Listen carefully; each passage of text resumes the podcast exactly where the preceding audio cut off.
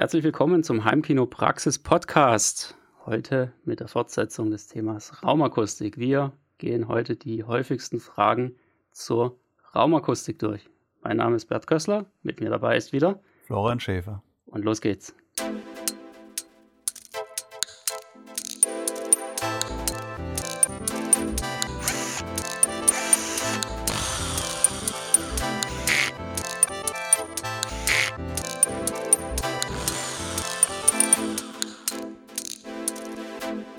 Heimkinopraxis Podcast. Ja, wir machen das jetzt hier wie letztes Mal bei dem Thema Lautsprecheraufstellung. Wir haben in der letzten Folge so ein bisschen die, ja, die, die allgemeinen Dinge rund um Raumakustik besprochen und gehen heute die häufigsten Fragen dazu durch. Und davon gibt es jede Menge. Also ich werde da wirklich irgendwie gefühlt drei, vier Mal die Woche mit irgendwelchen Fragen konfrontiert und es sind irgendwie immer dieselben, so mehr oder weniger. Ja, ein bisschen anders. Hier und da geht es ein bisschen mehr in die eine Richtung, mal in die andere Richtung, aber im Endeffekt sind es immer die gleichen Fragen und die wollen wir heute einfach mal durchgehen, damit das einfach mal so ein bisschen, ja, sich verbreitet und die Fragen vielleicht in Zukunft interessanter werden.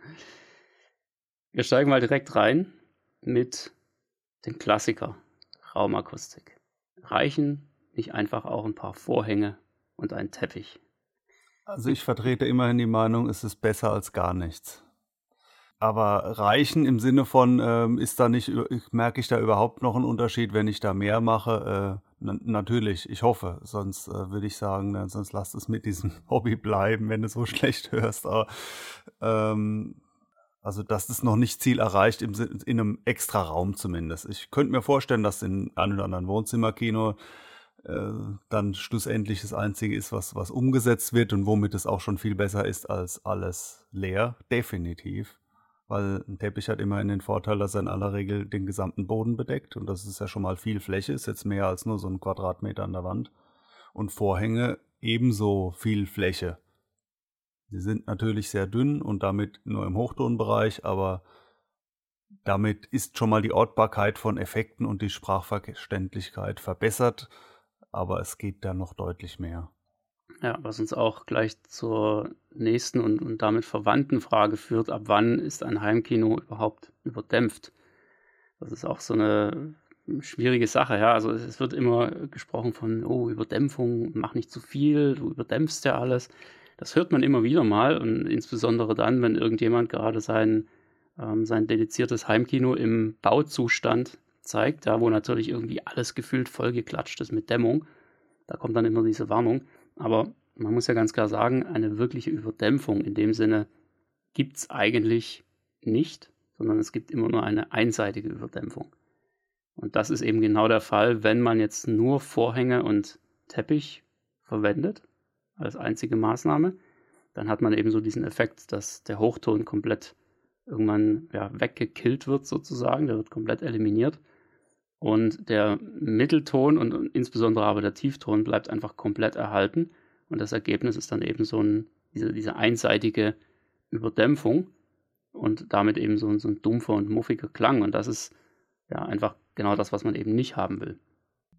Bin ich auch absolut äh, der Meinung, dass dieses Überdämpfen meines Erachtens nicht geht. Also es gibt natürlich unterschiedliche Heimkino-Ideale, so ein bisschen, aber wenn man jetzt, gut, der Boden, der wird meist so ein bisschen ausgeklammert, weil man will ja noch rumlaufen können und nicht einsinken. ja. Aber jetzt angenommen, der Boden hat nur einen Teppich und ringsrum ganz großzügig 40 Zentimeter dick Absorber, also wirklich breitbandig bis zum geht nicht mehr, also bis also mehr als so üblich.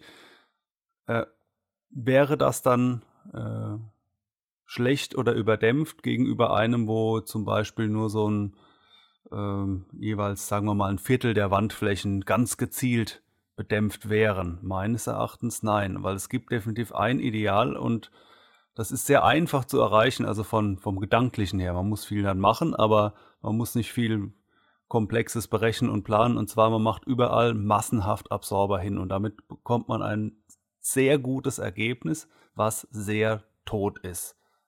Dicke Absorber natürlich.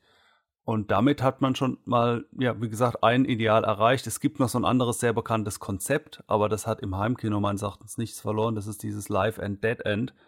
Das bezieht sich auf vorne, Dead, also alles totgedämmt, und hinten live, also hinter einem zum Beispiel Diffusoren oder im schlimmsten Fall gar nichts, aber sagen wir mal Diffusoren. Das wäre so ein Konzept für Stereo-Lautsprecher im Studio weil ansonsten, warum sollte es so sein, dass ein Heimkino von hinten ganz anders klingt als von vorne? Da haben wir um uns herum überall die Lautsprecher und eine nennenswerte Reflexion wollen wir da gar nicht. Man kann es natürlich ein Stück zurückschreiben, schrauben durch dieses Diffuse it or Lose it im Sinne von dann aber Diffusoren. Aber zu sagen, ähm, ich mache nur an, jede Wand so ein, zwei Quadratmeter Absauber und lasse den Rest frei und das ist dann besser, weil es ja nicht überdämpft ist meines Erachtens falsch. Also überdämpfen mit dicken Absorbern im Heimkino geht nicht. Eine Einschränkung.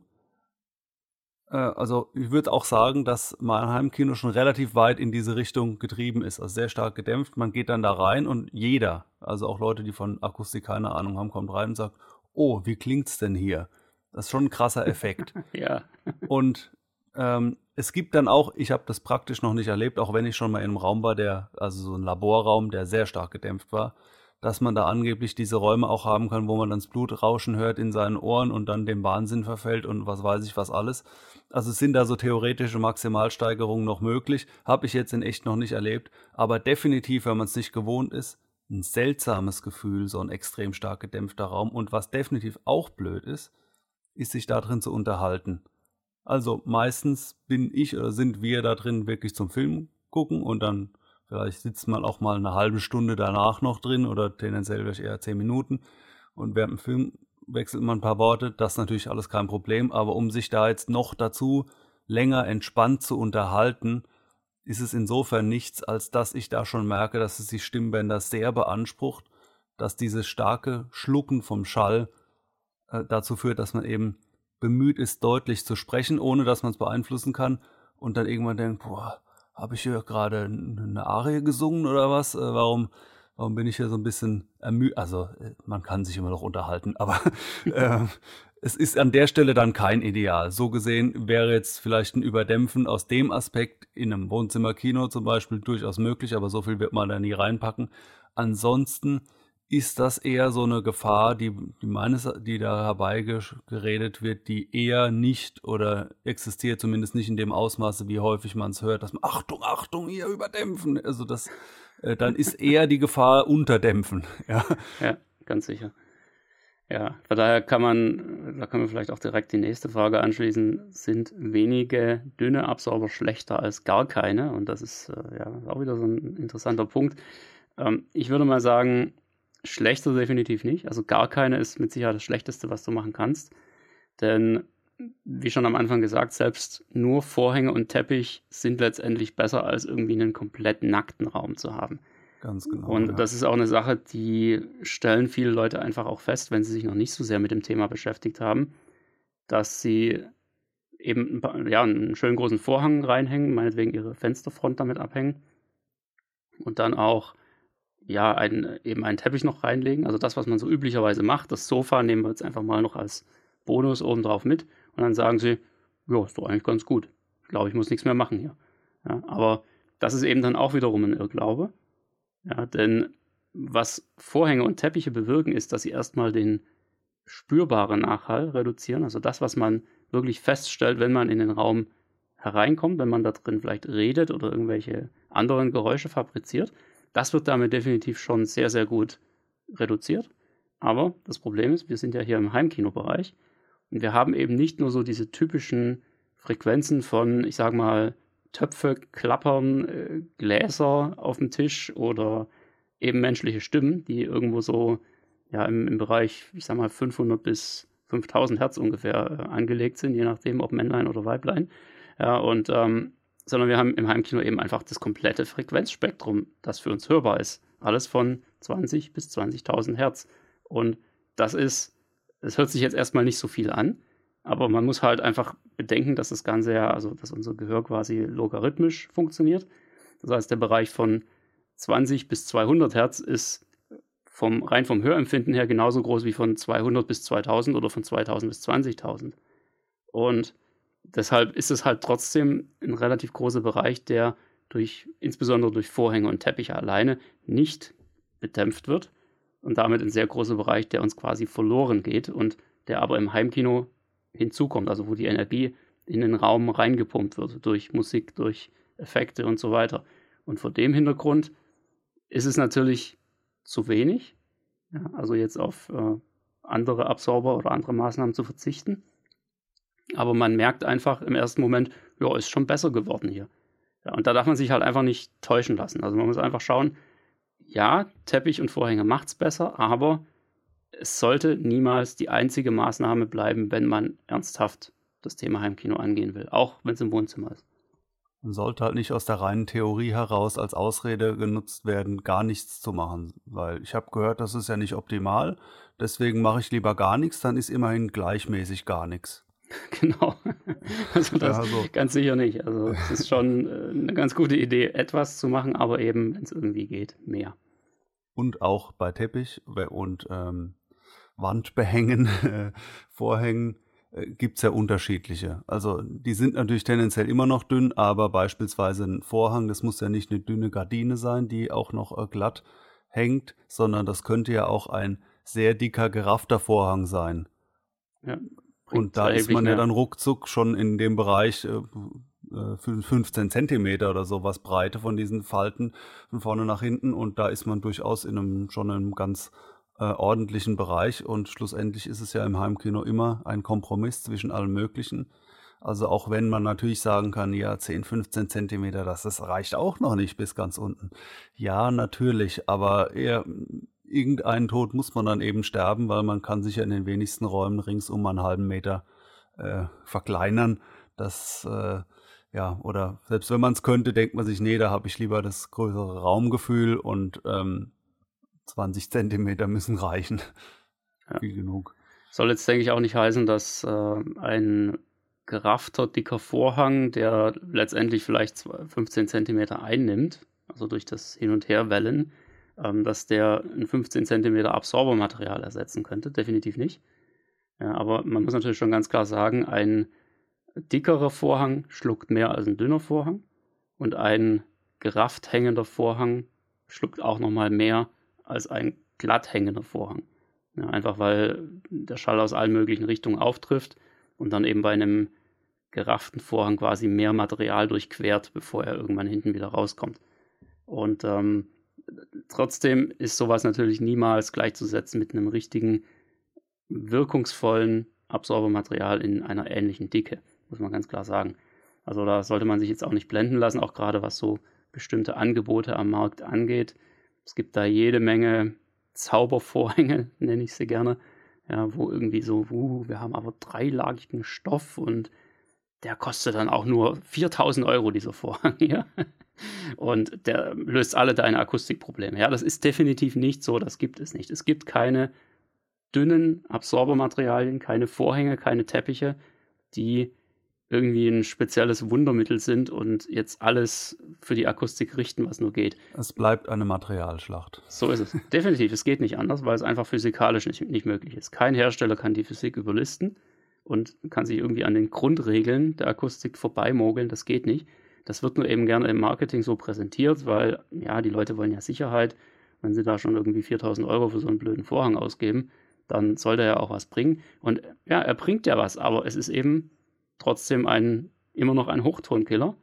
Und das ist total toll, wenn man einfach seine, seine Sprachverständlichkeit erhöhen will, wenn man Besuch hat und man will sich besser verständigen können und so weiter. Aber für Heimkino taugt es eben dann doch nicht so wahnsinnig viel, weil es da eben schon bei 20 Hertz losgeht und nicht erst irgendwie bei 500 oder sagen wir mal 2000, was vielleicht so ein, also 2000 Hertz ist so ungefähr grob die Zahl, was ein richtig dicker Vorhang noch einigermaßen leisten kann. 2000 Hertz aufwärts. Und das ist schon relativ optimistisch gerechnet. Teppichböden, eine andere Grenzfläche. Ja, ist auch so ein Welchen Ding. Teppich kann ich kaufen? Welcher ist Heimkino zertifiziert? Keiner. Und äh, doch gleichzeitig alle. Ja, denn es ist ja im Endeffekt so, ich meine, du musst ja irgendwas hinlegen oder wirst es zumindest wollen, also zumindest mal vor der Front sollte schon irgendwie ein Teppich liegen, einfach um da die Reflexion vom Boden wegzunehmen. Und ähm, ja, aber im Endeffekt ganz ehrlich, ich, ich sage immer, das, das, Ding muss dir auch gefallen. Was, was nützt dir das, wenn du irgendwie einen speziellen äh, Teppich importiert aus Südamerika von irgendwelchen Angora Ultra Langhaarkatzen äh, oder was weiß ich was, ähm, da dir holst und, und das Ding jetzt hinlegst und der absorbiert dann vielleicht minimal mehr als irgendein anderer billiger Ikea-Teppich, um es jetzt mal so zu sagen. Ja? Das ähm, hat nicht so den Wahnsinnssinn. Es, es muss halt was sein, was dir gefällt. Ja, und es muss auch was sein, was dir im täglichen Umgang gefällt. Hat aber im Heimkino auch noch zwei andere positive Aspekte. Zum einen, äh, auch bei der Wand teilweise auch, äh, kann es, wenn es jetzt zum Beispiel schwarz ist, die Reflexion stark mindern auch. Also wenn man, es ist eben das Gegenteil von einem Spiegel, der da unten dann auf dem Boden liegt. Äh, das wäre das eine. Und sofern dann zwischendurch auch Personen mal, mal rumlaufen, es dämpft natürlich auch den Trittschall. Also so, und äh, ja, also vielleicht im Wohnzimmer gerade schon relevanter, da würde es mich, auch wenn ich in so ein Wohnzimmer schauen würde und man ja dann oft in irgendwelchen L-Formen oder so sitzt und dann drei Meter hinter mir jemand klack, klack, klack, klack, klack, klack von links nach rechts läuft, äh, das ist ja auch eine Art Störgeräusch. Also wir, da sprechen wir jetzt nicht um diesen Absorbieren von breiten Frequenzen oder sonst was, sondern da wird erstmal weniger entstehen durch den Teppich. Ja, du musst halt auch einfach mal deine Stöckelschuhe ausziehen zu Hause. So. ja, genau. Oder man, man tut die mit entsprechenden Schlappen versehen. Ja, aber im Endeffekt ist es wirklich so, es muss einem gefallen. Es, man muss das Ding auch irgendwie wöchentlich mal staubsaugen. Ja, wenn du dann halt so einen Teppich hast, der zwar super toll die Akustik dämpft oder die, die, den Schall dämpft, aber du wirst wahnsinnig, wenn du mit dem Staubsauger drüber fährst, weil es da irgendwie so dämlich die Haare reinzieht. Dann, ja, ganz ehrlich, dann hast du ja auch keinen Spaß dran. Deshalb lieber ein bisschen einen kürzeren, ich wollte schon sagen, auf dem Teppich bleiben, ähm, da lieber einfach ein bisschen was Normales nehmen und, und, Hauptsache man hat da was. Das ist immer noch besser als ein nackter Fliesenfußboden oder Laminat oder was auch immer. Und ansonsten aber, es muss jetzt nicht der ultimativ besondere Teppich sein. In meiner ähm, hier Sumpfgebiet Wohnlage, ja, so halber zumindest, ähm, eine gewisse, äh, wie sagt man, Überschwemmungsgefahr besteht hier, kann ich noch einen weiteren Tipp geben für Keller. Und das ist ja so häufig in Kellern, wo dann auch mal irgendwie Wasser reinkommt, reinläuft. Ähm, ich finde, da ist es von Vorteil, einen Teppich zu verwenden, den man äh, auch äh, abnehmen kann. Also entweder so einen wirklichen einen Teppich zum, zum Draufrollen, drauflegen äh, oder sowas wie Teppichfliesen, die gar nicht verklebt werden. Aber wenn dann wirklich mal also muss natürlich jeder wissen, ob das auf, das eigen, auf die eigenen Räumlichkeiten zutrifft, aber wenn da irgendwie Feuchtigkeit reinkommt, in einem Keller, den man einge, äh, ausgebaut hat, der eigentlich als, äh, als Vorratskeller mal angelegt war und man denkt, ach, da mache ich jetzt trotzdem ein Heimkino und dann wird's nass und dann ist dieser vollflächig verklebte Teppichboden da. Und am Rand ist, sind auch noch die, die Stellwände für die Absorber dann irgendwie dann, die sich darauf abstützen. Also man, man kommt da gar nicht so richtig ran. Also es ist einfach voll ätzend. Dann so einen Teppich rauszureißen. Ähm, ich habe jetzt bei mir so gelöst, habe mir gedacht, okay, dieses Ganzen von außen abdichten oder so, das ist viel zu übertrieben, kommt nicht in Frage für einen Keller. Wenn es dann mal da irgendwie feucht werden sollte, ist jetzt bei uns die Wahrscheinlichkeit, dass es wenn dann eher eine Pfütze gibt oder so und kein Volllaufen dass ich dann diverse Sachen äh, quasi einfach mal auf eine Kiste stellen könnte oder so und aufsammeln. Und äh, wenn der Fluch vorbei ist, dann, dann lege ich es wieder auf den Boden. Es ist, äh, lässt mich da etwas beruhigter sein, als äh, wenn ich jetzt wüsste, okay, ich habe da alles fest verklebt. Und das sind auch die bitteren Bilder, die man dann so einmal im Jahr in irgendwelchen Gruppen, Foren oder so sieht. Schaut her und dann ist immer irgend so ein wirklich abgerissener Teppich, äh, den man ja notgedrungen abreißen musste, um halt das ganze Elend erstmal zu sehen. Also im Keller würde ich da sagen, muss man ja nicht verkleben. Ja, weil ich weiß nicht, wenn du, wenn du das jetzt schon hattest, also ich bin da zum Glück verschont geblieben bisher, aber das Problem ist ja normalerweise eigentlich nicht unbedingt mal das Wasser, sondern der Dreck, der damit reinkommt. Ne? Dieser ganze Schlamm, der da ja auch irgendwie zwangsläufig. Wenn es eine Überschwemmung ist, wo es an die Treppe runterläuft. Ja. Also bei uns ist eher so diese Feuchtigkeit durchs Mauerwerk, die dann so reindrücken kann. Okay. Und also das hatten die Vorbesitzer schon mal, hatte ich jetzt auch noch nicht, aber ähm, nee, ansonsten klar. Und da ist der Teppich auch blöd, aber auch da hat man einen Vorteil, wenn man diesen Teppich schnell rausbekommt Ja, und zwar sicher. ohne irgendwie da eine Klebeschicht abrupfen zu müssen. Ja. Und es spart natürlich auch Teppich. Eine Nummer kleiner. Ja, kannst du nochmal kleiner nehmen oder kannst einfach, ja, Ja. da kannst die ganzen Absorbermaßnahmen außenrum, musst ja keinen Teppich drunter tun. Ja, gut. Nächste Frage. Und ich glaube, das ist eine der, der schönsten Fragen überhaupt. Meine Frau ist nicht von Akustikmaßnahmen zu überzeugen. Was kann ich tun? Ja, das ist so, ah, ich weiß, ich sollte eigentlich, ich will auch, ist ja auch mein Hobby, aber meine Frau sagt, nö. Also meines Erachtens gibt es ja zwei grundlegende Ansätze. Das eine ist äh, von der Wirkung überzeugen. Und das ähm, gelingt zum Beispiel, indem man mal jemanden besucht, wo es gescheite Akustikmaßnahmen gibt, um einfach dieses total abstrakte Thema, unter dem sich kein normaler Mensch was vorstellen kann, dass diese verbesserte Akustik irgendeinen Mehrwert bietet und nicht irgendein Blödsinn ist, den man halt irgendwie akzeptieren muss. Irgendwo hingehen, wo es gut umgesetzt ist, und dann sieht man, okay, bringt ja tatsächlich was. Das könnte ähm, ein Ansatz sein.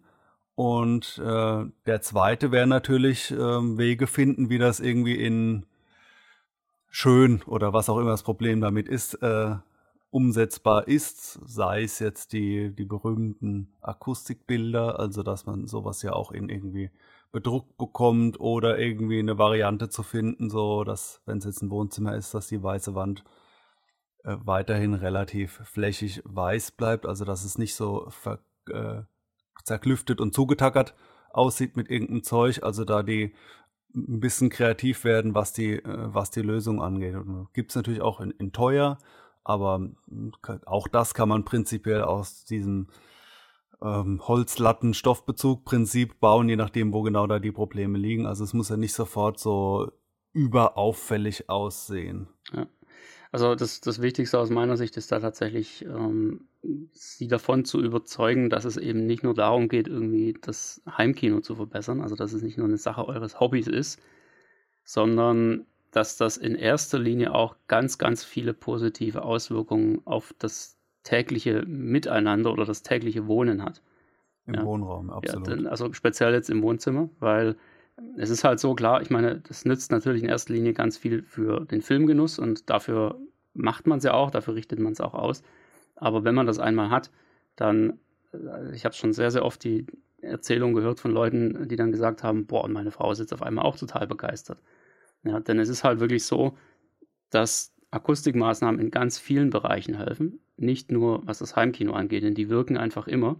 Und damit wird auch, also ich, ich vergleiche es immer so, dass das Wohnzimmer ist ja irgendwo so ein, ja, so ein Rückzugsort, wo man abends nach der Arbeit irgendwie geschafft reinkommt und sich hinsetzt und eigentlich nur noch so ein Glas Wein genießen will oder weiß ich was.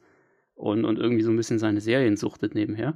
Und wenn dieser Rückzugsort einfach auch akustisch behandelt ist, dann hat er einfach ein, ein ganz anderes Wohlfühllevel als ein normaler Raum, wo quasi noch immer so ein Restteil vorhanden ist. Also selbst wenn man in einem Raum jetzt keine nennenswerten Geräusche von sich gibt, keine Musik hört und einfach Ruhe ist, ist trotzdem ein ungedämpfter Raum immer noch so ein bisschen, ja, ich will jetzt nicht sagen stressiger, aber der hat einfach immer noch so einen, so einen Restnachhall.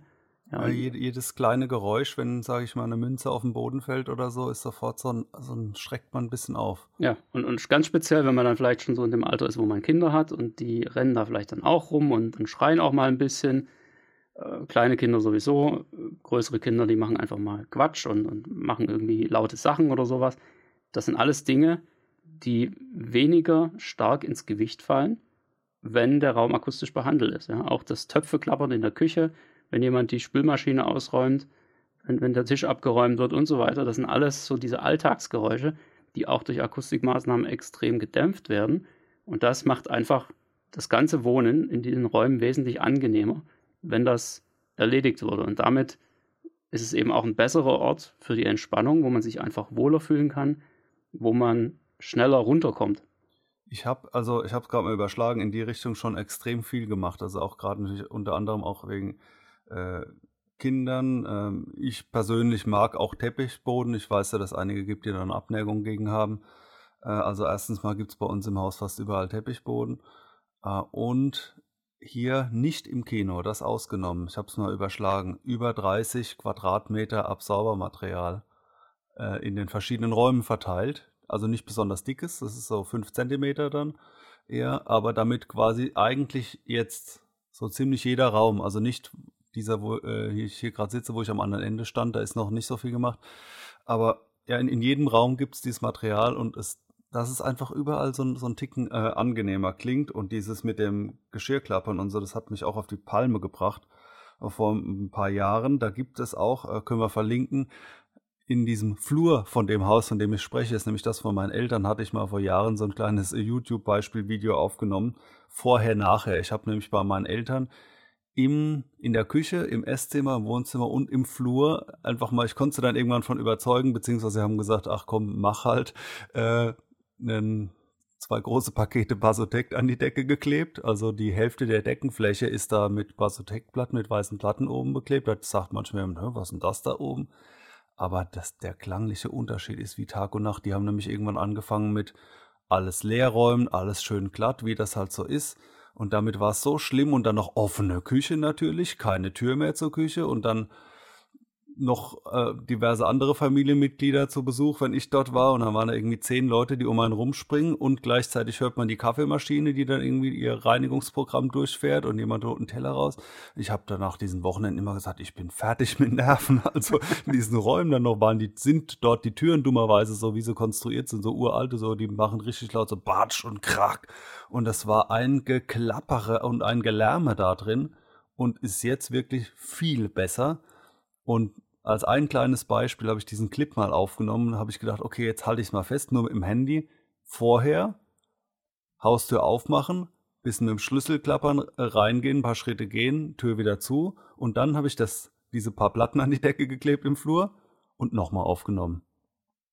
Ja, Unterschied wie Tag und Nacht. Ja, weißt du was, wir spielen das gleich einfach gerade mal hier ein, dann kann man das direkt hören, man braucht ja jetzt das Video nicht dazu, da reicht einfach der Ton und ja, äh, Film ab.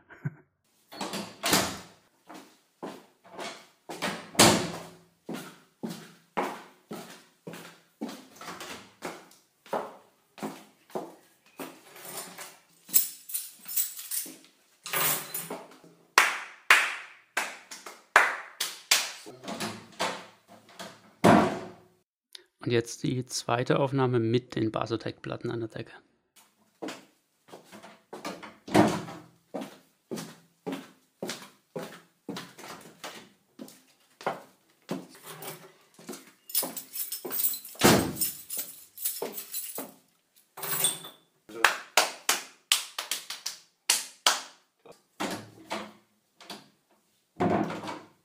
Ja, man hört es auf jeden Fall. Also ein, ein, Unterschied wie Tag und Nacht. Und ähm, das sind eben genau diese Punkte. Ja, man, man hat eben wirklich im Alltag was davon. Man hat wirklich 24 Stunden des Tages was davon. Also zumindest, wenn auch jemand auf dem Sofa schlafen muss, dann sind es 24 Stunden. Ansonsten hat man nur 16 Stunden was davon. Ähm, kleiner Joke am Rande.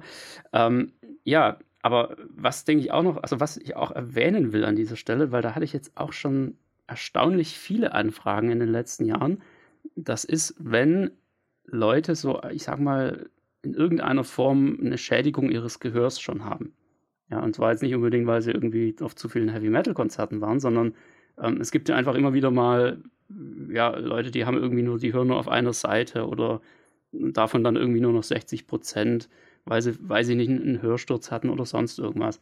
Und für die ist es halt, also das kann ich jetzt aus der, aus, aus der näheren, aus dem näheren Familienkreis auch sagen, aus quasi erster Hand oder zweiter Hand eigentlich dann, ähm, dass das extrem anstrengend werden kann. Insbesondere dann, wenn beispielsweise Besuch da ist.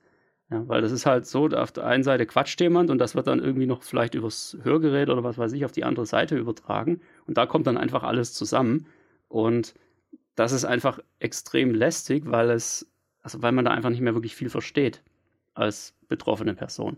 Ja, das ist alles einfach nur noch so, so ein riesen Mischmasch. Das, das könnt ihr auch einfach mal ausprobieren, wenn ihr irgendwo seid, wo, weiß ich nicht, Geburtstag gefeiert wird oder sowas. Dann setzt euch einfach mal hin in einer ruhigen Minute und haltet euch mal ein Ohr zu. Ja, dann werdet ihr sofort merken, wie ihr eigentlich überhaupt nicht mehr wirklich irgend was verstehen könnt von dem, was um euch herum vorgeht. Ihr hört zwar, dass die alle nur noch plappern und labern und ja, aber man kann nicht mehr wirklich irgendwo mithalten und kann sich nicht mehr wirklich darauf konzentrieren.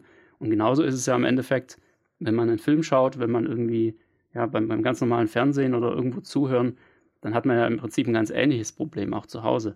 Und auch diese Effekte werden dadurch deutlich verbessert, weil eben einfach der, der Nachhall im Raum sozusagen zurückgefahren wird und dadurch weniger Klangmischmasch an die Ohren, an die, sagen wir mal, verbleibenden Hörfähigkeiten herangetragen wird.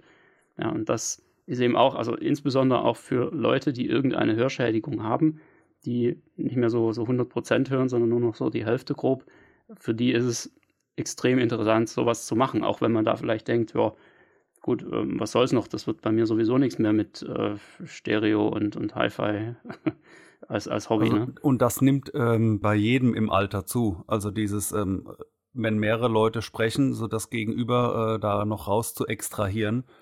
Ich weiß, da gibt es auch bestimmt Fachwörter dafür, aber das ist ein Effekt, der den, von dem so ziemlich jeder im Alter getroffen wird dass, es, dass man so, solchen Gesprächen nicht mehr folgen kann oder dann, man kennt es ja auch so, da muss man dann ganz deutlich sprechen, ne?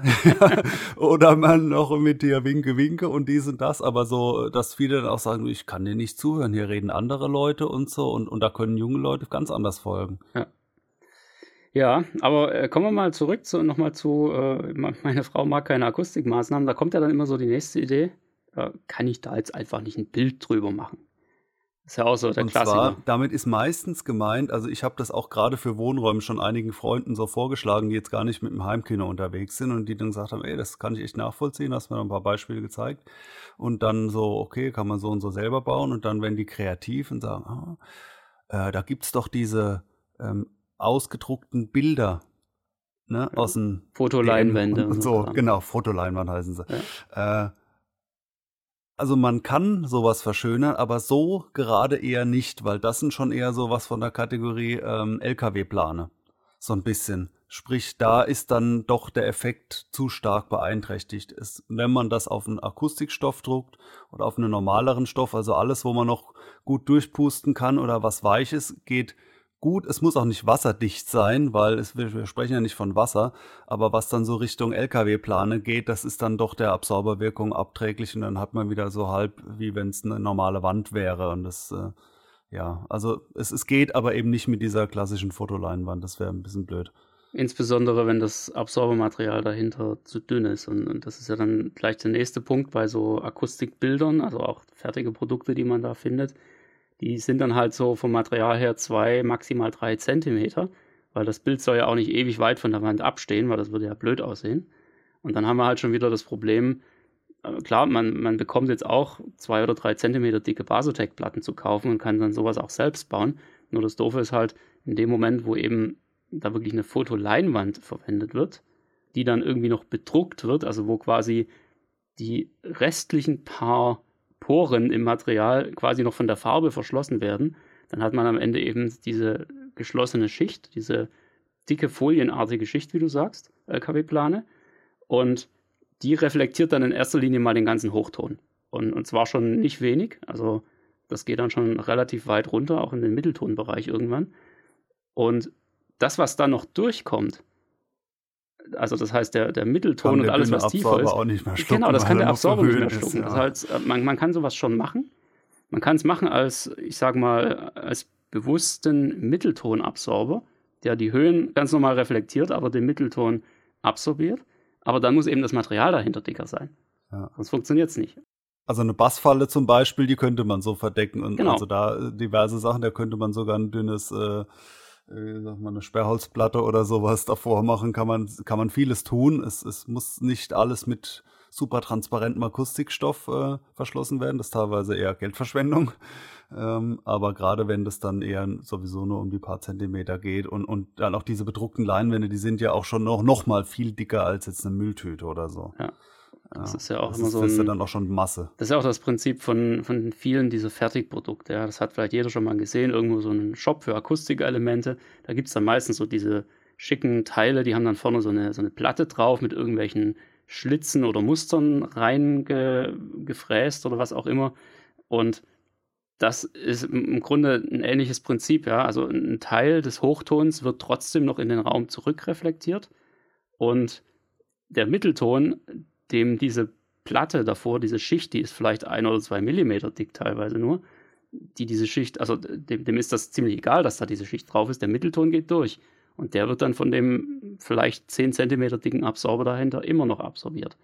Ja, nur der Hochton eben nicht. Und das Abfusor ist, wird das auch manchmal, glaube ich, wird so genannt. Abfusor genannt, ja. Die, die Bezeichnung finde ich ehrlich gesagt hochgradig irreführend, weil mit diffus hat das überhaupt nichts zu tun. Ja, es ist einfach nur ein Absorber, der nur in einem bestimmten Frequenzbereich wirkt. Ja, wenn man sich das so vorstellt, man hat das, das nackte Material an der Wand, dann wirkt das eben ab einer bestimmten Frequenz, sagen wir mal vielleicht 200, 300 Hertz, aufwärts immer stärker und dann irgendwann bleibt das oben, also das wird dann einfach bis 20.000 Hertz, ähm, wirkt das weiterhin durchgehend. Und wenn man dann so einen sogenannten Abfuser nimmt, äh, mit so einer Schicht vorne drauf oder einer dicken Folie oder was auch immer, dann tritt irgendwann diese, diese Folie ein, also die, die Wirkung dieser Folie tritt ein und dann geht das zum Beispiel jetzt bei, sagen wir mal, 10.000 Hertz oder wo auch immer, äh, geht das Ganze dann wieder runter, also wird die Wirkung dann wieder abgeschwächt.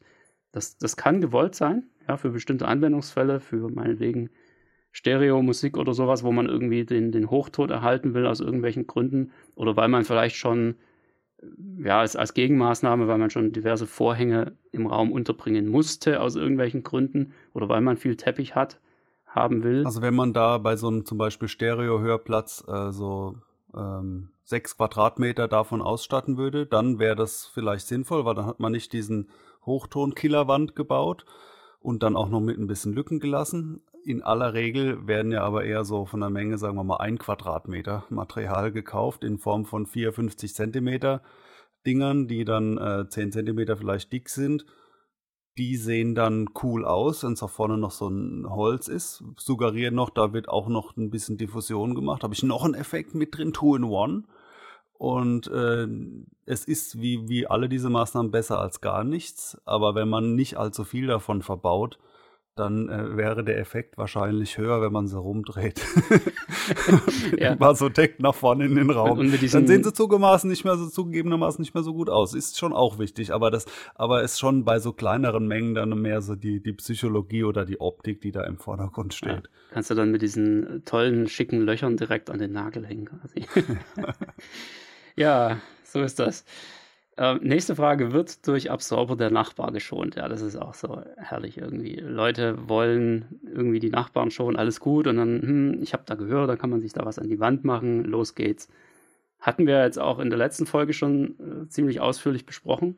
Ja, das Thema, was ist eigentlich wirklich Absorption oder was, was ist wirklich Raumakustik und was ist eigentlich Schallisolierung zu Nachbarn hin.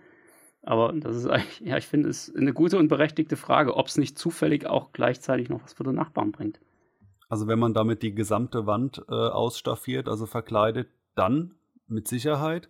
Aber wenn man jetzt auf einer Wand so zwei Quadratmeter von diesem Material verteilt, dann wird das höchstwahrscheinlich äh, äh, so ziemlich gar keinen Unterschied machen. Also da kann man, das ist ja dann, wenn nebendran quasi noch eine offene Tür ist, ja, oder so kann man sich vorstellen, nur noch genauso Flächen, die sich null verändert haben, dann äh, nein, ändert leider nichts. Ist vielleicht manchmal so äh, die, die falsche Tatsache, die, die vorgespielt wird im, im Punkto äh, von Partnerin.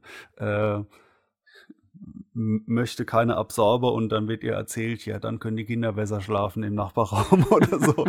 äh, da kann man sich danach natürlich immer noch im Sinne eines Placebo-Effekts einreden, aber de facto ist dieser, geht das in aller Regel so gut wie gar nicht damit einher, es sei denn, man verkleidet eine komplette Wand und macht dann auch noch die Tür dicht. Also man kann schon so einen Schall abschwächen, auf jeden Fall, aber nicht indem man ein Akustikbild aufhängt.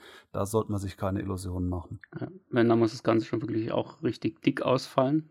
Also so eine klassische ja, Baffle Wall in Anführungszeichen, eher Absorber Wall, das trifft es eher.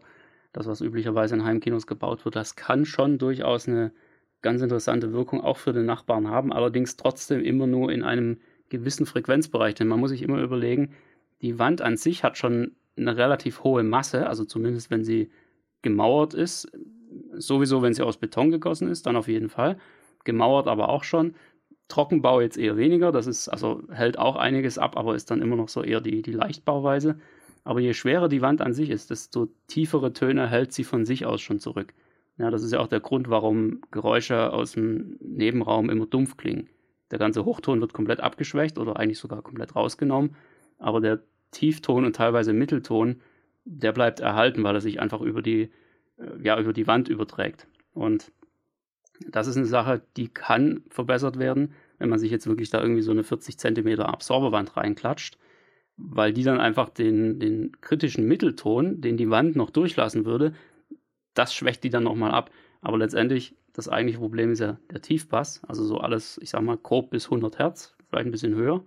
Und da hilft dann zum einen auch diese Wand nichts mehr und zum anderen überträgt der sich ja dann wiederum auch über die Seitenwände, Decke, Boden auf die Bausubstanz und geht damit quasi um diese Vorbauwand herum und kommt somit auch immer noch beim Nachbarn an.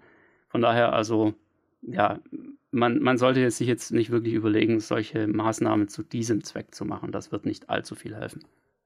Ist auch manchmal so eine verzweifelte Frage aus einer Mietwohnung raus. Ne? So, äh, Natürlich. Ich kann wohl keine Filme schauen, weil, genau. Ja. Und dann will man ja auch umso weniger investieren, wenn man dann sagt, ja, du kannst die ganze Wand aufdoppeln. Uh, bestimmt ja, komm, nicht in lass Mietwohnung. Mal, lass ja. mal einen Raum in Raum in einer Mietwohnung bauen. Genau. Yay. Genau. wenn ich mir da so ein Akustik, na gut. Ähm, ja, welche Materialien sind denn so das, äh, das typische Mittel zur Wahl für unsere schönen porösen Absorber? Wir haben einmal das BASF-Produkt, Basotect, Melaminharzschaum, äh, chemisch genannt. Der Klassiker, wie? genau. Genau, das ist so ein, ähm, das gibt es, also ist es, glaube ich, die natürliche Farbe ist hellgrau, es gibt es auch in weiß, also für Wohnräume kann das so ganz roh schon mal durchaus eine Option sein. Es gibt auch, ich weiß nicht, ob das von Basot, also es gibt Anbieter, die das dann so veredeln, dass es auch in farbig irgendwie zu haben ist. Die natürliche ja. Farbe ist hellgrau und weiß. Man kann es auch einfärben. Ich habe es nämlich mal gemacht. Ich habe davor erst rumgefragt, hat das schon mal jemand gemacht und so. Da kamen sofort die, äh, wurden sofort die Endzeitszenarien aufbeschworen. Dann wird überhaupt keine Wirkung mehr da sein. Das verklebt doch sämtliche Poren. Um Gottes Willen, wie wagst du es nur? Das ist doch schlimm. Äh, ich dachte, na gut, ich probiere es jetzt mal aus. Also ich habe es jetzt schlussendlich nicht massenhaft verbaut, aber ich bin mal mit einer Sprühdose ran habe draufgesprüht und mir dann diese Struktur von ganz nahem angeschaut. Und das war weit davon entfernt von so einem flächigen Vollkleben, wie wenn ich da jetzt einen Liter Wandfarbe drauf ausgeleert hätte. Äh, dann sieht sicher anders aus, aber äh, wenn es eine Farbe nimmt, die, sage ich mal, relativ wässrig ist, dann, dann setzt sie sich schon in die Poren. Da würde ich sagen, es kann man machen. Und äh, mein Tipp wäre, auch wenn ich es nicht nachgemessen habe, dass bei so einer halbwegs passenden Farbe die Absorberwirkung also so im Bereich 1% geschwächt wird und definitiv nicht halbiert oder sowas. Also das würde ich jetzt aus meinen äh, praktischen hemdsärmeligen Versuchen ableiten. Aber natürlich kann man das nicht super fett ähm, in irgendeinem Lack ertränken. Das wäre natürlich irgendwie Blödsinn. Da gibt es dann aber zum Beispiel auch so Varianten, wo vorne drauf eine Filzschicht geklebt ist, die dann in der Wunschfarbe zu bekommen. Es ist dann alles in der Regel schon mindestens doppelt so teuer als das Standard Basotect. Was übrigens die schöne Eigenschaft hat, dass man es mit, mit jeglichen Messern super gut schneiden kann. Man kann sie auch verschneiden, aber prinzipiell kann man da ganz gerade ein Messer durchziehen und dann hat man eine glatte Kante geschnitten. Äh, und wenn man es klebt, es gibt entweder so hardcore doppelseitiges Klebeband, kriegt man dann nie wieder ab, ähm, bei meinen Eltern an der Decke. ja, nee, das ist wirklich, also man kennt ja so dieses zum Abrollen auf der Rolle, ja, aber das ist kein Vergleich, sondern das ist so eins, man sollte vorher in ein paar Millimetern Abstand mal innehalten und schauen, ist es richtig und dann erst drücken, weil äh, ein Korrigieren ausgeschlossen. Mhm. Und es gibt so Klebematerial zu kaufen, also Kleber zum drauf spachteln, das ist gut. Aber was erstaunlicherweise auch sehr gut hält, nur das braucht eben sehr lange, um auszuhärten. Also an der Decke ist es eher nichts. Ähm, normaler Holzleim der äh, beißt sich da super gut fest. Also man kann Basotec problemlos an eine Dachlatte dran kleben zum mhm. Beispiel. Ja, das geht aber halt von hinten die, in die, die, aus, die Poren rein. Und, genau, ja. also es krallt sich super gut fest, aber jetzt um es mal, mal eine Minute an die Decke zu halten und dann loszulassen, das reicht halt dann wiederum von der Zeit nicht. Ja, muss man halt dran spannen, aber ja, das ist, gibt da zig verschiedene Möglichkeiten. Das, ich denke, man muss es auch ein bisschen ausprobieren. Mein Klassiker ist ja immer so das Teppichverlegeband von Tesa. Mit dem Ding klebe ich irgendwie das ganze Haus zusammen hier bei uns. Aber für, ähm, für so eine große Fläche an der Decke mit, mit ringsrum so ein paar Böppels wird es nicht reichen. Nee, das, da brauchst du dann schon ein bisschen mehr, aber es ist trotzdem, es, es funktioniert ab so einem gewissen Punkt, also ab einer gewissen Fläche im Verhältnis zur gesamten Absorberplatte, ist es dann ausreichend. Ja, das, also ich habe es auch bei Solange mir gemerkt. Diese Fläche der, kleiner ist als die Rückseite. Ja, genau. Das Problem ist einfach, dass durch dieses poröse Material hast du halt einfach nur einen bestimmten Prozentsatz an tatsächlicher Oberfläche. Ja, mhm. Und ähm, dadurch hast du halt weniger Angriffspunkte. Also das Klebeband klebt dann einfach nicht zu 100 Prozent, sondern eben vielleicht nur zu 20 oder sowas. Wahrscheinlich sogar weniger. Und dadurch hält es halt auch entsprechend schlecht. Aber naja, da gibt es ja verschiedenste Möglichkeiten und natürlich auch dann eben so die typischen Platten, die schon fertig beschichtet sind, also selbstklebende Basotec-Platten meinetwegen, wo du einfach nur noch hinten die Folie abziehst und das Ding an die Wand dran pappst oder an die Decke. Die meine ich, die sind ja. abartig, wie die kleben. Genau, und das ist halt, klar, unter Umständen einfach die Lösung. Muss man halt nicht unbedingt damit rechnen, dass man das jemals wieder wegbekommt, zumindest genau. nicht in einem Stück. Ja, und ähm, ja, dann das nächste, was du, was da im Prinzip auch gleich mit reinfällt, das ist dann, also nicht, das, das war jetzt Basotec, das Melaminharzschaum. Das nächste ist dann quasi Polyurethanschaum. Ja, und das ist im Grunde auch das, was so als ja, die typischen, der typische Noppenschaum aus dem Baumarkt ist in der Regel sowas in der Art. Das Problem an diesem Noppenschaum ist nur einfach, dass er erstens mal im Baumarkt in der Regel viel zu dünn ist. Ja, zum einen hat er diese Noppen, das heißt, wir können hier immer nur von einer mittleren Materialstärke ausgehen, also beispielsweise an den tiefen Stellen Minimum vielleicht ein Zentimeter und an den hohen Stellen sind es dann vielleicht vier Zentimeter oder sowas. Das heißt, wir haben eine mittlere Materialstärke von zum Beispiel zweieinhalb Zentimetern oder was auch immer. Und das ist einfach so, so ein bisschen das Problem, das ist insgesamt zu wenig. Ja, und, und, die Form bringt leider keinen Mehrwert. Das ist eher ein psychologischer Effekt. Also das suggeriert, dass da diffundiert und was weiß ich was gemacht wird. Man denkt, oh, das ist, das ist die Akustikform. Aber ja, wenn, wenn das eine, eine glatte Platte wäre äh, und mit aus mehr Material bestünde, dann wäre auch der Effekt sofort ja, entsprechend. Aber das ist noch nicht mal wirklich der, der eigentliche Grund dafür. Ja, also das, klar, das, das suggeriert das, aber es ist falsch, es passiert nicht. Aber die andere Sache ist, der eigentliche Grund, warum es überhaupt Noppenschaum gibt oder generell auch diese, mhm. diese Platten, die sind ja manchmal auch mit so, so hochstehenden Vierecken oder ja, ja. ja, sowas in der Richtung. Der eigentliche Grund ist, dass du dadurch mehrere Platten direkt nebeneinander an die Wand machen kannst und aber die Fugen nicht mehr siehst. Mhm. Ja, weil wenn, wenn das einfach glatt wäre, dann würdest du die Fugen sofort sehen. Da siehst du genau, hier schließt eine Platte an die andere an. Aber dadurch, dass die Fugen quasi nach hinten fahren, also dass es zurückgefahren wird, so wie überall mittendrin in der Platte, dadurch erkennst du nicht mehr, ah, hier schließen die aneinander an. Also so wie ich das kenne in diversen Proberäumen ist es dann doch aber relativ schnell so ein Flickenteppich. Ja klar, das ist es auf jeden Fall und es, es sieht auch total unruhig aus und, und, allein deshalb würde ich mir so ein Zeug schon jetzt nicht unbedingt hinhängen. Also vor allem nicht in größeren Flächen. Ja, das und das Material ist weicher als diese ähm, Basotect und Co. Ja. Was heißt, das ist nicht schlecht, aber dann müsste es noch dicker sein und wäre dann ein guter Bassabsorber. Nur Witze in dieser Form eher nicht verkauft. Also das sind ja nur, das sind wir nur im 5 cm Bereich. Ja. Also wenn schon in der Größenordnung 5 cm oder alles unter 10, dann kommt so ein relativ dichtes Material wie Basotect in Frage. Und bei den höheren Dicken muss es dann weicher sein, sonst ähm, kommt der Klang gar nicht bis, bis hinten durch. Also diese richtigen Bassfallen, die sollten eben aus so einem ganz wabbeliger äh, Steinwolle, Glaswolle, Holzwolle, Handwolle, Wolle, verschiedene Wollmaterialien, die eben weich sind. Wenn man jetzt nur so ein bisschen die, dieses eben Sprachverständlichkeit äh, im Wohnzimmer oder so haben will, dann könnte man auch zum Beispiel bei Holzwolle gibt's ja diese, ich sag mal, Pinnwände, ne? oder mit denen dann so die, die ähm, Dächer manchmal so gedämmt werden, so Platten, ja. so, so Holzwollplatten, die sind schon sehr ja. fest. Sauerkrautplatten nennt man die Dinge auch da. Nee, nee, Sauerkraut ist dieses gröbere, was, ja. oder was so mehr so Spaghetti-Dicke, so mehrere Millimeter. Ich meine so was Feines, was du wirklich als statt einer Korkpinwand Genau, das kannst. ist dann die so, kleine so Version. Faserzeug, genau. genau. Dieses Faserzeug äh, in nur zwei Zentimeter dick oder so würde auch einiges bringen, aber dann eben Hochton. Wenn man das jetzt zehn Zentimeter dick nimmt, gibt es ja auch für einen Hausbau ist es falsche Material, weil das blockt dann zu viel. Also das ist, da ist der Schall nach fünf Zentimetern wahrscheinlich nicht mehr vorhanden in nennenswerter Menge. Der muss quasi, um, um zu wirken, nach hinten durch und wieder nach vorne und ähm, bis dahin maximal gebremst werden. Aber dicker auf jeden Fall das weichere Material und äh, dünner dann das festere. Was auch ein guter Test ist, ich meine, das will wahrscheinlich keiner so äh, endgültig so installiert lassen, aber im Haus hat man es ja in der Regel, Schaumstoffmatratzen. Ja. Man nehme diese Matratzen, stellt sie zum Beispiel mal, wenn man sich es vorstellt, vorne die, die Film- oder Musikfront ähm, und stellt ihr einfach mal rechts und links eine Matratze an die Wand und vor sich legt mal eine auf den Boden. Und das mal vergleichen. Ja, das sind dann nämlich schon sechs Quadratmeter von eigentlich ziemlich gutem Absaubermaterial. So eine weiche Schaumstoffmatratze. Die ist jetzt natürlich nicht haargenau optimiert auf den richtigen Strömungswiderstand, aber so Pi mal Daumen passt es eigentlich schon. Es wird auf jeden Fall eine hörbare Verbesserung bringen. Und zwar deutlich. Ja. Also empfehle ich auch immer sehr gerne, einfach wenn, wenn Leute nicht glauben wollen, dass es jetzt sich wirklich lohnt, da irgendwie ein Deckensegel zu bauen, dann äh, schnappt ihr einfach mal wirklich zwei von diesen Teleskopstangen da, also diese Dinger, die du so hochpumpen kannst, um irgendwas an die Decke zu drücken.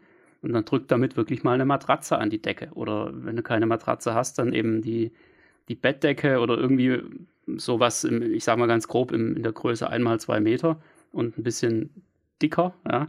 Einfach mal dran drücken oben an die Decke, da wo die Reflexionspunkte wären. Und dann einfach nochmal gegenhören.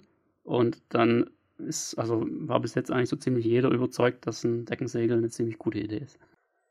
Ja, nächstes äh, Material, was wir da auch haben an der Stelle, das werden jetzt Melaminharz-Schaum, also Basotec. Dann hatten wir Polyurethan-Schaum. Das sind so, also brauchbare Produkte in dem Bereich sind beispielsweise die Sachen von AX Foam. Und ähm, dann haben wir Polyestervlies. Das ist auch ein ganz großes Ding. Also das ist im Prinzip das Zeug, was auch häufig in so Winterjacken vernäht wird. Wollte es gerade sagen. Nur in ja, dick. Genau. Ja, und äh, Polyestervlies ist, also klassischer Vertreter in dem Bereich ist äh, Caruso Isobond. Das ist so der, der Heimkino-Akustik-Killer, äh, hätte ich jetzt fast gesagt, Nummer eins, also im positiven Sinne. Und ähm, das ist auch also richtig schön, ich sag mal, formstabil und auch wesentlich sauberer natürlich, oder generell auch mit eins der sauberen Materialien, die jetzt nicht irgendwie rumstauben und was weiß ich nicht alles. Und ähm, auch das kann richtig gut wirken. Gibt es auch wieder in verschiedenen Dichten, ähm, um da einfach ja. den, die entsprechende Wirkung zu erzielen, je nachdem, was man erreichen will. Und ich denke, was man aber da abschließend sagen kann zu diesen drei genannten Sachen, die wir bis dahin erwähnt haben, das ist eben alles nicht so ganz günstig. Ja, also wir reden hier von einem Material, da bist du so preislich ja irgendwo so zwischen 200 und 500 Euro pro Kubikmeter. Jetzt braucht natürlich keiner zwingend immer gleich einen Kubikmeter. Ja, oft reichen da einfach auch ein paar Quadratmeter von irgendeiner Materialstärke. Das ist dann halt vielleicht am Ende, was weiß ich, 0,3 Kubikmeter oder sowas. Aber äh, durchaus ist das Zeug jetzt nicht ganz günstig und das liegt einfach daran, dass es eben ja mehr oder weniger schön ist. Es ist ein schönes Material, also zumindest Basotec ist jetzt, ja, würde ich mir jetzt auch nicht unbedingt in größeren Mengen offen hinhängen, außer man schneidet sich vielleicht irgendwie eine coole Form oder so, dass es dann wieder nach was aussieht. Aber einfach so als Platten finde ich es schon ein bisschen, ein bisschen platt. Ähm, dann eher noch Polyurethanschaum, weil der in der Regel auch dunkel ist oder, oder sagen wir mal so Anthrazitfarben. Das kann man sich oft ganz gut angucken, als so, ich sag mal auch als, ja, verschönerndes Element meinetwegen des Raums. Also in so einem richtigen äh, Kellerkino ist das dann auch eine, eine, einfache Maßnahme, weil für viele Ansprüche ist es dunkel genug. Genau. Ja. Ist schon ziemlich dunkel, man lässt die einfach so, wie sie ist. Das sind rechteckige Klötze, also die, die schwabbeln nicht irgendwie rum, müssen nicht in irgendwelche Rahmen verpackt werden, sonst was, sondern man nimmt die, und, und kann auch einen langen Nagel an die Wand, in die Wand hauen und dann drückt man das Ding drauf und dann hängt's. Genau, und, und Polyestervlies dagegen, das ist dann, ja, das sieht schon so ein bisschen sehr nach Rohmaterial aus, wenn man sich einfach so anguckt, aber auch das gibt es dann in der Regel in Varianten mit so einem Filz vorne drauf beispielsweise. Ja, also gibt es auch andere Hersteller, ich habe hier selbst auch sowas im Büro an der Decke, was dann ganz cool aussieht. Ähm, aber das alles sind im Wesentlichen schöne Materialien, in Anführungszeichen, und sie sind auch wirksam und deshalb, wir haben es letztes Mal erwähnt, ja, schön, wirksam, günstig, such dir zwei davon aus. Dadurch sind sie aber eben relativ teuer.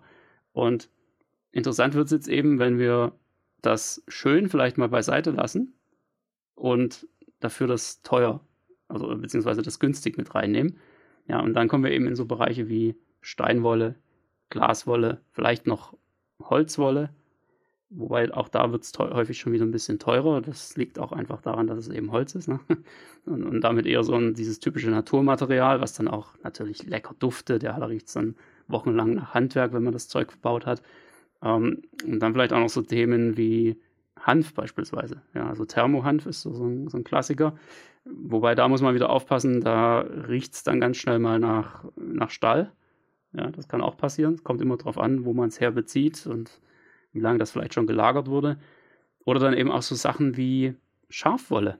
Ja, Schafwolle ist auch ein prima Absorber. Also wenn ihr irgendwie eine Schaffarm hinterm ist Haus das in der Menge noch, noch günstig? Das ist die also Frage, wie viele Schafe du hast und wie schnell du die scheren kannst und wie schnell das nachwächst. Ne? Das ist halt. ähm, aber es ist tatsächlich so, dass das Schafwolle wird auch als Absorber teilweise verkauft und teilweise sogar wirklich auch als, als Bassfalle, weil es eben relativ locker ist. Ja, also du kannst es ja locker irgendwo reinlegen, aber du kannst es auch zusammenpressen. Damit wird es dichter und damit wirkt es nicht mehr so wirklich als Bassfalle. Also das ja, das würde jetzt hier ausarten, wenn wir das jetzt irgendwie komplett erörtern. Aber tatsächlich sind das eben eher so diese, hm, ich sag mal, diese nicht formstabilen Materialien. Ja, also Holzwolle vielleicht noch am ehesten, aber Steinwolle, das, wenn du das mal in der Hand hattest, dann weißt du genau, das wabbelt rum, das, das kannst du nicht in die Ecke stellen, weil es dann sofort zusammenknickt. Ja, Glaswolle ganz ähnlich, die ist ein bisschen stabiler, aber dann auch nicht so wirklich, dass sie. Und, und vor allem, sie sieht halt nicht schön aus. Ja, das ist alles eben dieses typische, ja, dieser, dieser Anblick von einer offenen Baustelle hat. Sieht nach einem Rohbau aus, genau. Ja, und das ist halt genau das, was man nicht haben will. Das heißt, man muss es dann eben irgendwie verkleiden und da kommt jetzt vielleicht auch wieder so das Thema Akustikbild ins Spiel. Ne? Du kannst halt einfach so ein günstiges, aber wirksames, hässliches Akustikmaterial quasi an die Wand machen, sofern du ein Bild davor hängst. Also sprich, irgendwie einen Absorber selbst baust. Und ja, da schließt sich, denke ich, der Kreis. Ich erinnere mich noch als, äh, als Kind, als Schüler, glaube ich mal in der Schule, da war da auch noch irgendwas mit Baustelle gerade und dann lag da Glaswolle. Super toll. Irgendwann haben wir alle ziemlich gejuckt, ne? so durchgewetzt. Ja. Wobei ja, ja, bei Glaswolle geht das ja noch. Das, äh, die ist ja relativ kompakt und also, aber Steinwolle, das ist halt richtig spaßig, wenn du es anfasst. Also aus meiner Erinnerung von damals mit dieser gelben Glaswolle, das war schlimmer als das, was ich jetzt so im Heimkinozeit mit der Steinwolle erlebt habe. Aber das ist natürlich die Überleitung zum nächsten Thema, wie schädlich denn das Zeug ist, was man sich da so äh, ins Haus holt. Ähm, also es steht jedem frei, dass eine gewisse Philosophie zu fahren, was Baumaterialien angeht. Und aus dem Grund kann es sein, dass zum Beispiel Steinwolle schon mal grundsätzlich rausfliegt. Das sei jedem äh, gegönnt, das so zu sehen, sagen, ich mache hier nur mit Holzmaterialien oder sowas. Ne? Ähm, aber was jetzt, sage ich mal, die, die, ähm, die gängigen Expertenmeinungen angeht und auch basierend natürlich auf irgendwelchen Tests und Partikelmessungen etc., ist es so, dass sobald Steinwolle seinen Platz gefunden hat und da noch verpackt ist, und das muss noch nicht mal eine Folie sein, sondern sagen wir mal auch ein Stoff drum gewickelt, ist dieser gegebenenfalls noch äh, vorhandene Faserflug ähm, entweder nicht mehr vorhanden oder ungefährlich, beziehungsweise ich glaube, die Partikel sind, äh, die dann noch fliegen können, sind dann so groß, dass sie dann nicht mehr gefährlich sind für die Lunge, wie auch immer. Also die, die Mainstream-Expertenmeinung ist, dass man das für sauber im Innenbereich absolut verbauen kann. Dass man es vielleicht nicht will, ist was anderes, aber man kann die verbauen. Habe ich auch schon in, in Massen getan. Die Verarbeitung ist dann noch mal ein bisschen was anderes, weil wenn man so wild x-mal da durchsäbelt, ähm, dann würde ich schon empfehlen, sowas wie langärmlich und Handschuhe und gegebenenfalls auch einen Atemschutz zu verwenden in der Phase, wenn man da halt wild mit, ähm, mit rumsäbelt. Aber das wäre jetzt ähnlich, wie wenn man irgendwo mal mit irgendwas Zementigem da hantiert und es rumstaubt, da wird man ja auch nicht so nackig äh, durchrennen. Und sobald es verbaut ist, ist es so nach, nach, nach normaler Mainstream-Haltung okay. Ja. Ähm, ich habe gerade so diese Vorstellung auch, ja. von so ein paar Heimkino-Handwerkern, die sich da so eine, so eine Line aus Absorberstaub äh, mit der Kreditkarte zurechtziehen. Und ja, also nee, ich, ich denke, das ist schon, das trifft es ganz gut auf den Punkt. Wenn ihr jetzt irgendwie ein älteres Haus, sagen wir mal Baujahr, weiß ich nicht, 60er, 70er oder noch älter, habt und das irgendwie saniert und da kommen irgendwelche Steinwolle ähnlichen Dinge aus der Decke oder aus den Wänden, dann ganz ehrlich, dann würde ich das Zeug auch schnellstmöglich irgendwie entsorgen und jetzt nicht mehr unbedingt für mein Kino verwenden. Denn was damals hergestellt wurde, da weiß man einfach nicht so richtig. Was ist damit? Ja, ist das wirklich unbedenklich oder nicht? Vermutlich eher nicht. Wenn man heute mal einfach sich anschaut, welche Vorschriften es heute gibt und, und dass Produkte eben auch tatsächlich ja, gewisse Genehmigungsverfahren, sage ich mal, durchlaufen müssen. Ähm, ganz ehrlich, wenn heute Steinwolle noch krebserregend wäre oder dafür bekannt wäre, krebserregend zu sein, dann würde das Zeug aber ganz schnell verboten werden. Ja, von daher muss man sich da wirklich keine äh, Gedanken machen. Und auch andere Atem Atemwegssachen. Ich meine, Krebs ist ja eine von, von vielen Themen und äh, ich habe es äh, massenhaft auch selbst verbaut. Kann nicht sagen, dass sich da noch keiner nach dem Kinoabend über komische Luft oder irgendwie Atembeschwerden oder sowas. Nee, also ist, wie gesagt, zum Allgemeinen eher äh, unbedenklich. Beim Bearbeiten muss man ein bisschen aufpassen, da, da ist man ansonsten vielleicht mal ein bisschen am Husten. Ähm, dann ist auch eine sehr häufige Frage damit verbunden, ja, wenn man das sinnvollerweise nicht so, so ganz so roh äh, an die Wand hängt, mit was darf man es denn verpacken? Also die, diese Wandbilder mit dicker Plan haben wir schon äh, besprochen, ist jetzt nicht so gut, aber gerade wenn das Material ein bisschen dicker ist, was es ja sein sollte, also 15 Zentimeter, 30 Zentimeter, irgendwo so dem Bereich, dann kann man da absolut da kann man einen Müllsack nehmen, da kann man sonst welche planen. Der Standardtipp, weil das Material ist zum einen schwarz und relativ günstig und das lässt auch noch ein bisschen Luft durch, wäre dann das berühmte Unkrautvlies von der Rolle. Das kann man nehmen, aber äh, auch ein Müllsack funktioniert immer noch einwandfrei, selbst wenn der wasserdicht ist, weil wasserdicht und schalldicht sind da schon zwei verschiedene Sachen. Es gilt eben nur, äh, da kein dickes, festes Material davor zu packen. Also auch Akustikstoff ist kann schön aussehen, ist aber absolut unnötig. Da könnte man auch einen 0815 äh, Baumwoll oder sonst was äh, Stoff davor packen. Ja, oder die klassische Malerfolie aus dem Baumarkt. 20, ja, 20 sowas, Quadratmeter, 2 ja. Euro oder so. Wobei na, mittlerweile genau. wahrscheinlich 3 Euro. ja. ja. ja, letzte große Frage für heute. Ähm, das Thema Diffusoren. Das sollten wir, glaube ich, auf jeden Fall noch ansprechen. Und, und da speziell lohnt sich das denn überhaupt? Das ist das, was ich sehr, sehr häufig höre. Ja, die Leute machen sich da so Diffusoren hin. Jetzt habe ich mal geguckt, die sind aber doch ganz schön teuer. Lohnt sich das? Ja, das ist, denke ich, eine, eine berechtigte Frage. Und die kann das man. ist natürlich die schöne Gegenspr äh, Gegenfrage, was heißt denn lohnen? Also ich meine, das kann man ja schlecht sagen, wann hat sich das amortisiert? Ja, ja. Ganz schwer, aber ich denke, das ist auch eine Sache, die kann man gar nicht wirklich pauschal beantworten, denn das kommt wirklich immer auf den Raum drauf an. Ja, also lohnen, ja, würde ich mal sagen, grundsätzlich schon. Nur wenn der Raum eben nicht so ganz dafür geeignet ist, überhaupt mit Diffusoren da ranzugehen, dann lohnt sich natürlich auch nicht mehr. Also nicht so richtig. Und das ist eben immer dann der Fall, wenn der Raum beispielsweise viel zu klein ist oder wenn man gezwungen ist, irgendwo zu nah an einer Wand zu sitzen, die man damit jetzt behandeln will, dann wird es einfach irgendwann überflüssig, weil man muss sich es eben immer so vorstellen, der, der Schall kommt relativ gerichtet an auf dem Diffusor und wird dann in alle Richtungen zerstreut. Und je näher man sich am Diffusor befindet, desto weniger bekommt man von dieser Streuung im Endeffekt auch ab. Das heißt, der Schall ist näher am Diffusor immer noch relativ kompakt und geht dann eben erst in alle Richtungen und verliert dadurch zum einen seine Energie, einfach durch die, durch die Streuung auf eine große Fläche. Und äh, zum anderen kommt eben erst dieser, dieser hörbare Effekt dadurch zustande, dass man sich ein bisschen weiter weg befindet.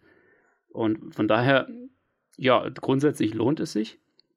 Ich würde sagen, auch im Heimkino, also auch wenn es nicht nur um Stereo geht, sondern wenn es um Mehrkanalton geht, kann das durchaus vor allem so diesen, diesen Effekt von einem größeren Raum ähm, bringen. An ganz bestimmten Stellen. Also das ist auch so was, Absorber, die kann man so ziemlich überall hinpacken und sie machen was besser.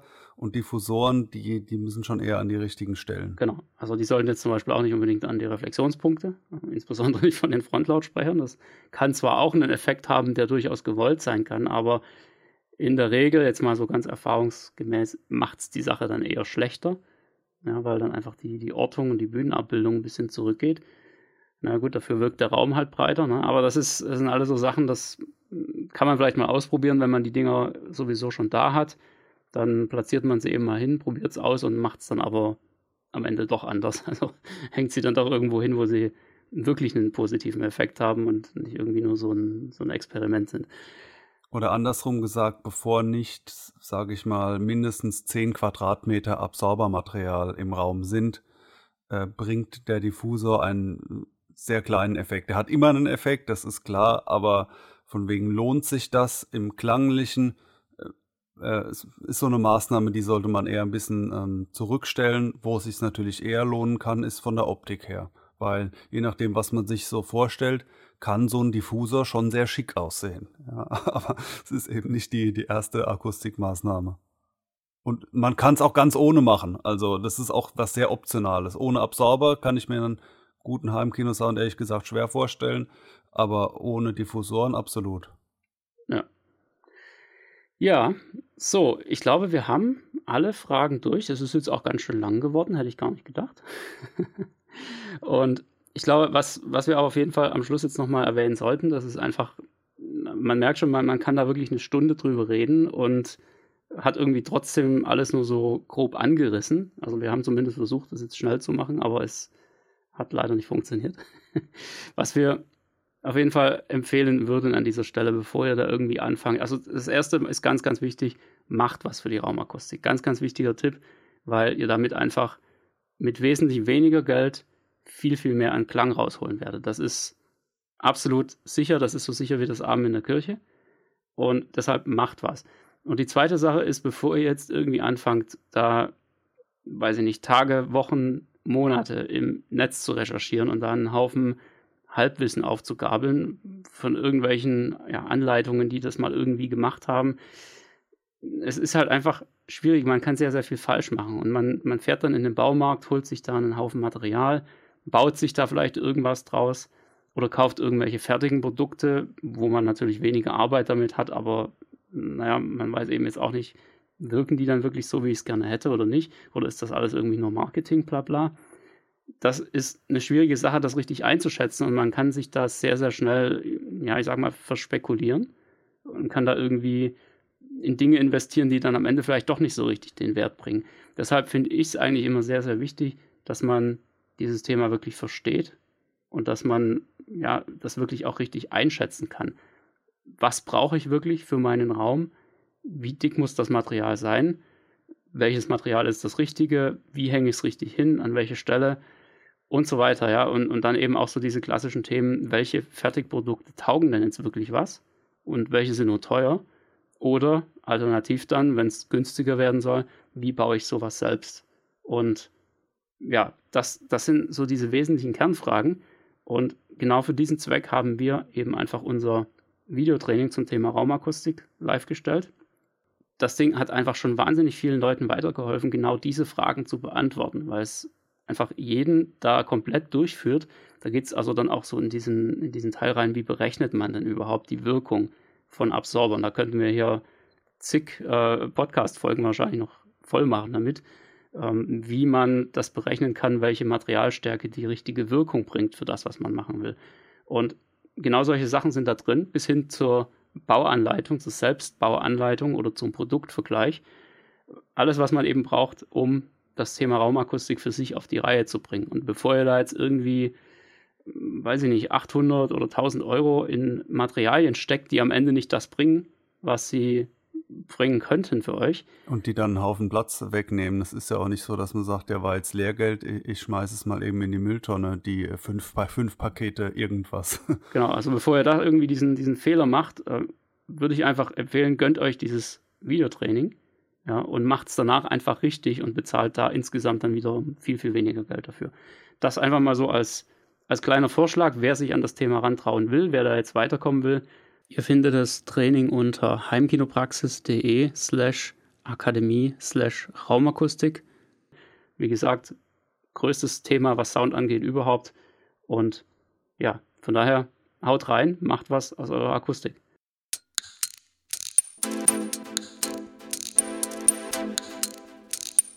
Der Heimkinopraxis Filmtipp. Ja, Bert, was tischst du uns denn heute zum Filmschauen auf? Ach, bin ich schon wieder dran, okay.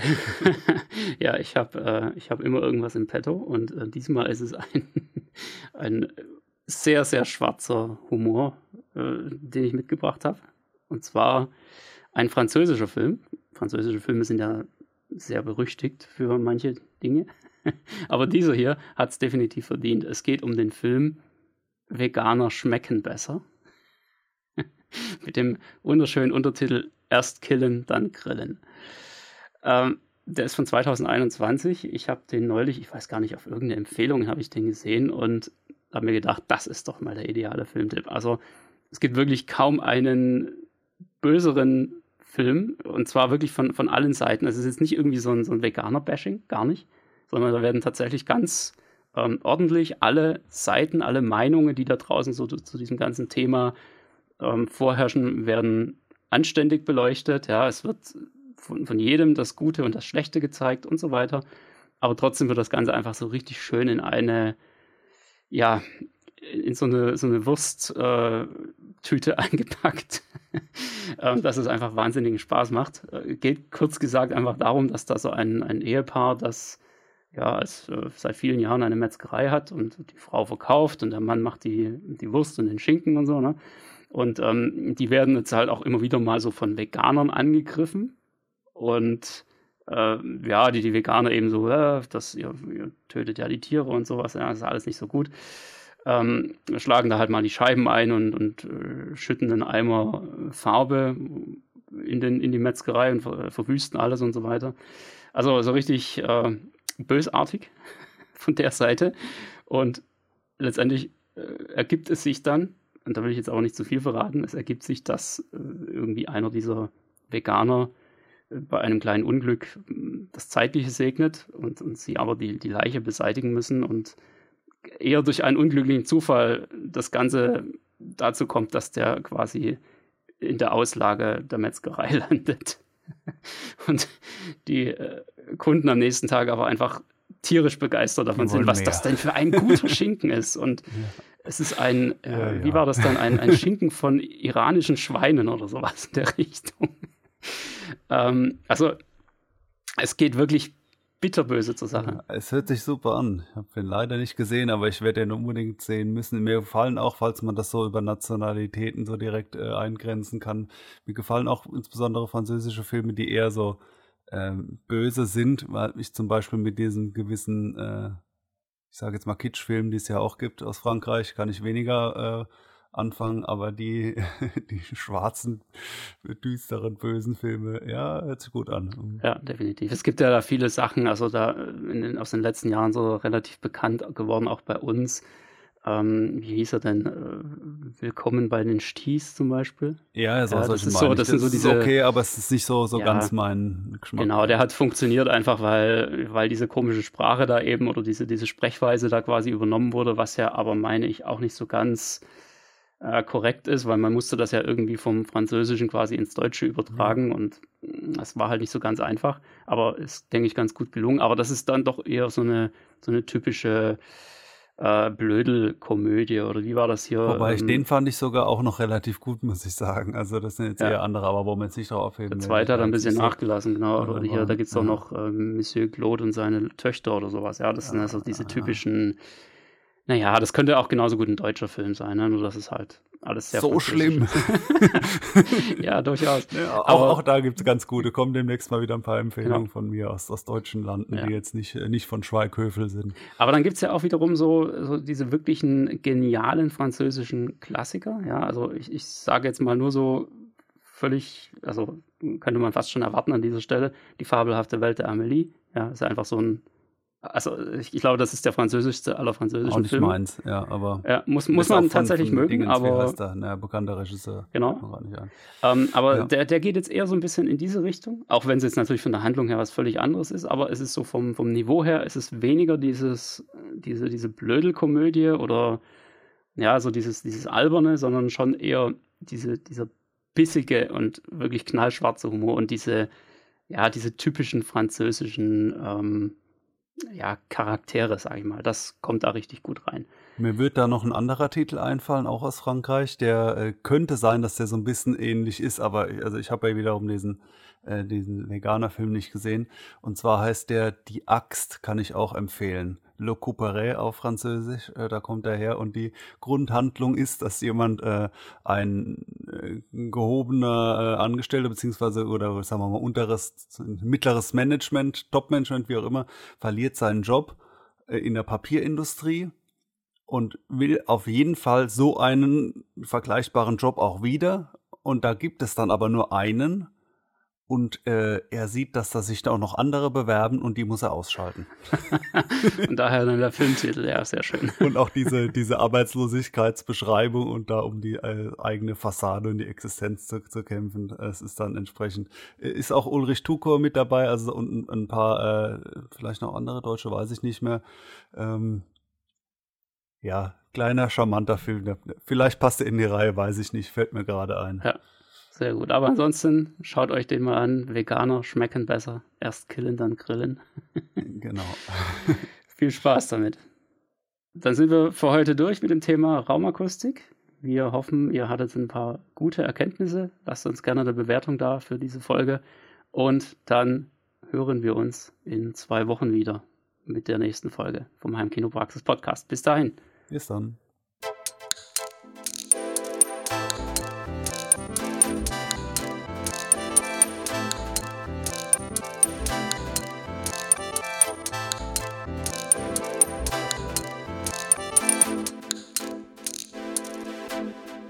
Der Heimkinopraxis Podcast, präsentiert von www.heimkino-praxis.de, der Seite rund ums Heimkino.